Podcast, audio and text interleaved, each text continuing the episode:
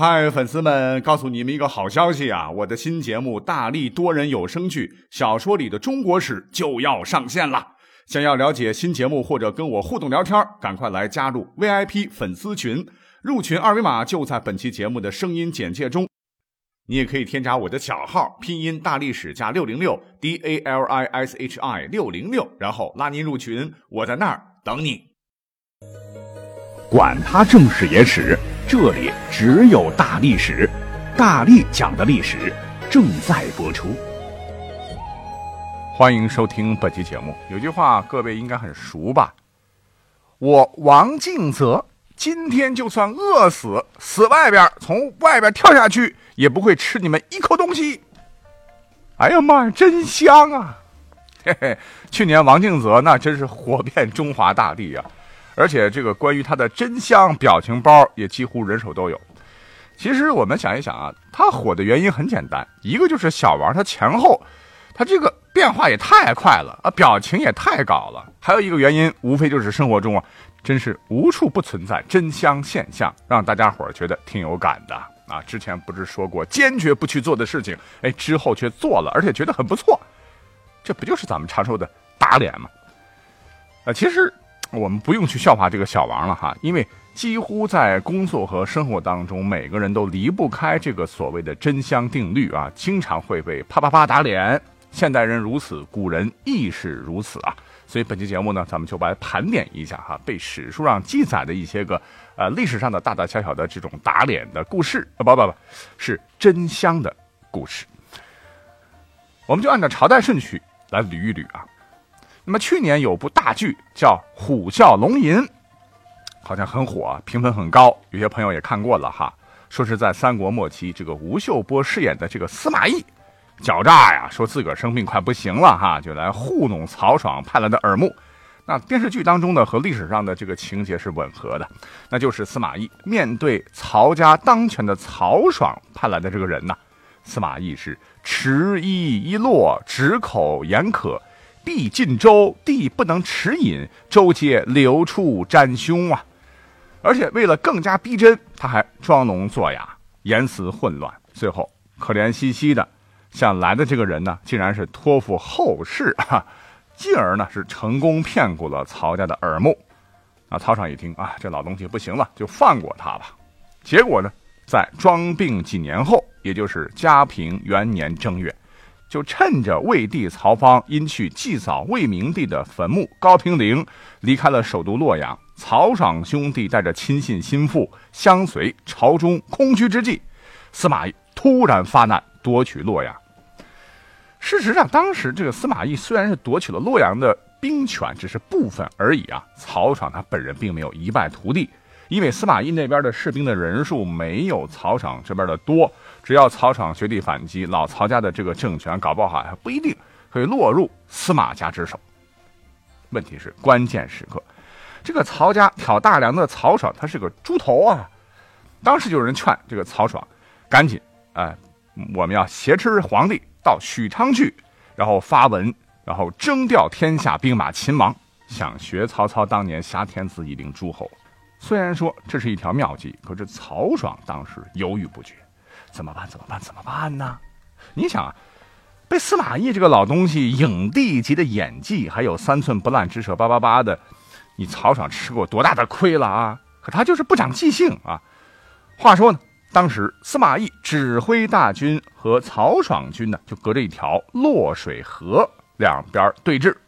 司马懿是非常诚恳地指着眼前的洛水河发毒誓，向对面喊话道：“此番出兵啊，老夫绝对不篡权，不滥杀，不伤及各位曹氏宗亲，只为国家社稷。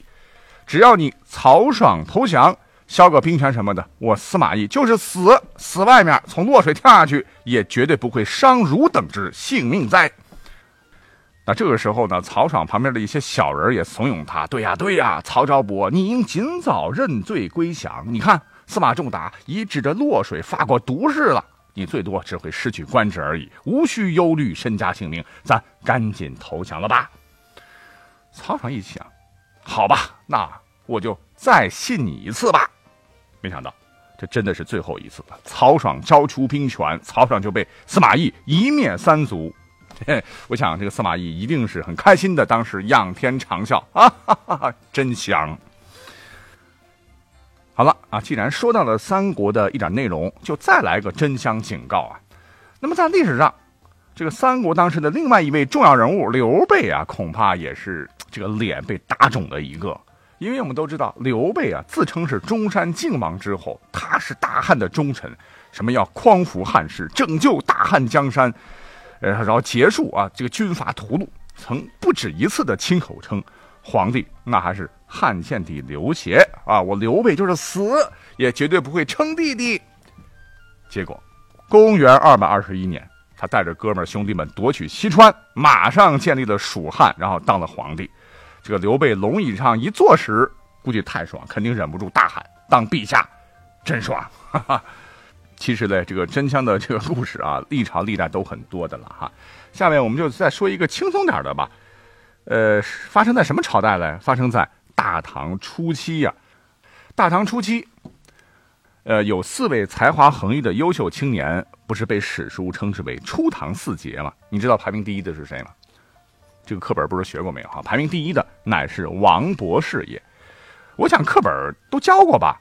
王勃乃是一位大才子啊，啊，人家不光从小会写诗，被誉为神童，家中牛人更是多多啊。呃，比方说他爷爷王通啊，乃是隋末唐初的文化名人，私人教育家，桃李遍天下。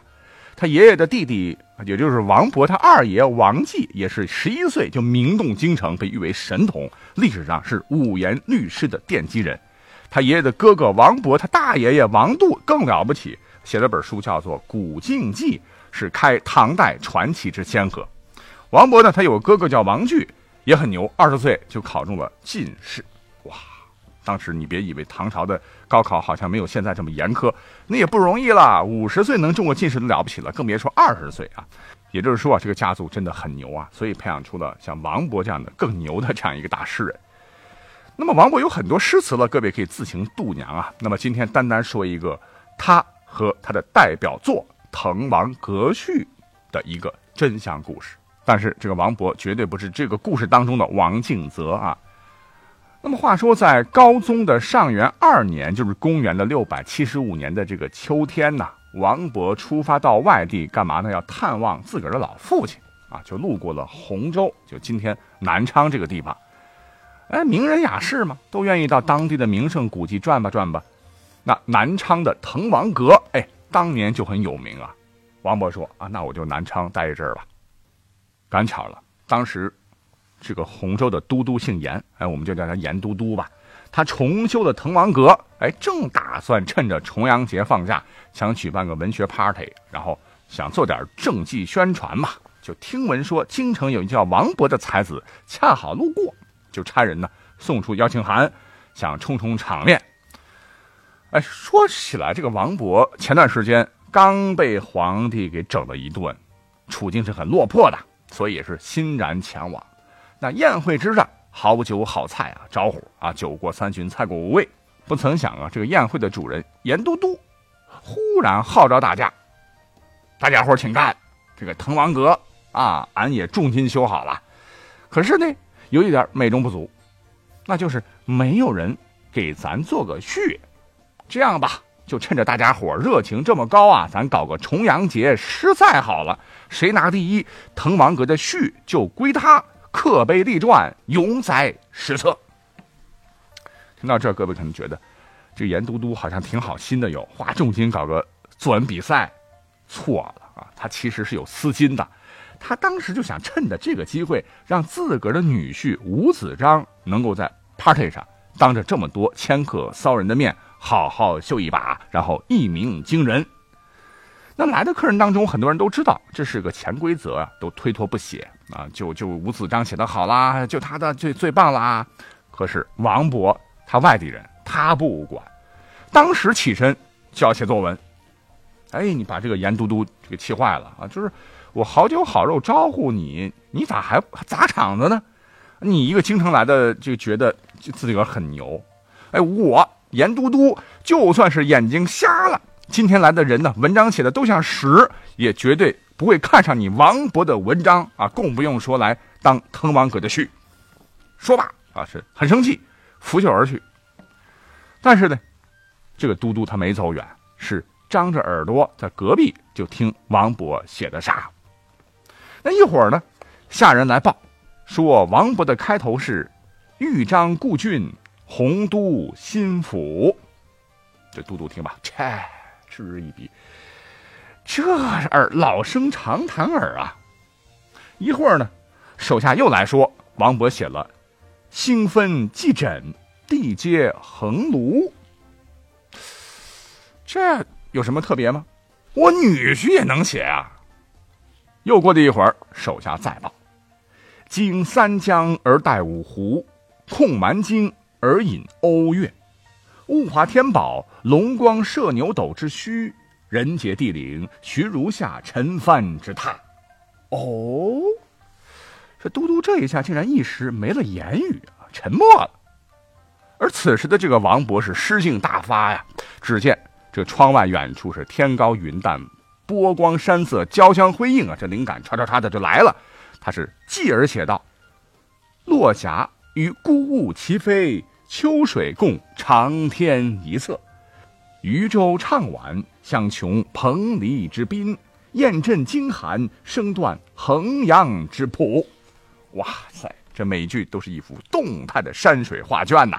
这时候，严都督是立马忘记了刚才他说的那个狠话了啊，竟然是冲出屋来为王勃鼓掌啊！太棒了，太棒了，太棒了！还没完，后边王勃又写道。关山难越，谁悲失路之人？萍水相逢，尽是他乡之客。严都督这时候已经完全忘记了他还有女婿这个事儿啊，忍不住愉快的拍起手：“哎呦，我的天，文章写的太好了啊！极致也不过如此啊，真乃天才啊，当垂不朽矣呀！滕王阁的序，非这篇莫属也。”哎呀，这个严都督真香啊！好了，说到这儿还是比较好玩的故事啊。那么下面这个故事，哎，可就有点可气了哈。那么我们将这个历史的朝代直接调到明末。那么这个故事的主人公啊，他本是诗坛领袖，他叫钱谦益啊，也是曾经铁骨铮铮的东林党的领袖之一了，在南明啊担任礼部尚书，文人呢。他得有文人的骨气。那个时代是风雨飘摇，呃，眼看着清军入关，大明已经不行了。但面对着为国尽忠还是投降敌人的选择，你钱谦益文坛一把手，又是高官厚禄，写的诗啊也是那么那么的这个忠君爱国。什么我钱谦益就是死也绝对不会向蛮夷投降。但我也是有气节的，有骨气的。好像他真的是一位铁骨铮铮的汉子。那么话说，他身旁呢有个小妾，叫做柳如是啊。这个柳如是也是很有名了哈，是当时的名妓了。虽然说她是一位失足妇女，却志气坚定、傲骨铮铮啊。那面对国破家亡的时刻，她是力劝这位呢比她父亲还大的老公啊钱谦益自杀殉国，以尽大明之忠啊。而且他表示：“你不会孤单的，我也会陪你一起殉国，绝不苟活于人世间。”那。有一天晚上，话说呢，两个人呢就驾了一叶小舟，飘进了当时的西湖，准备呢投湖自尽。可是犹豫来，犹豫去，这位大明忠臣呢就摸了摸水，结果说了句：“哎呀，这个水啊太凉，不能下啊，不能下。” 你别看柳如是是一位女流之辈，听罢是奋身欲沉池水中，结果也是被他硬拖着没跳下去啊！这么看来，这个钱谦益是贪生怕死啊！哈哈，果然，终究呢，他还是以东林党领袖的身份，在一个滂沱大雨的一天，开城跪迎清军入城，选择向满清投降了。当时满清的这个统帅叫多铎。那么清军进入城以后呢，多铎就下令要全城剃头，这留发不留头啊！你们自个儿看着办吧。对此呢，南明的民众是议论纷纷呐。这个钱谦益呢，然后就对家人说：“哎呀，这人怎么搞的？头皮甚痒啊！”是突然的出门而去，不一会儿呢，是剪了头发，留着辫子进来了。哎，就是刚才想起那句话了啊，我钱谦益就是死，也绝对不会向蛮夷投降。我也是有气节。哎呀妈，真香啊！OK 啊，今天就讲到这里了。过些日子看看能不能讲讲国外的真香故事啊。我们下期节目再会喽。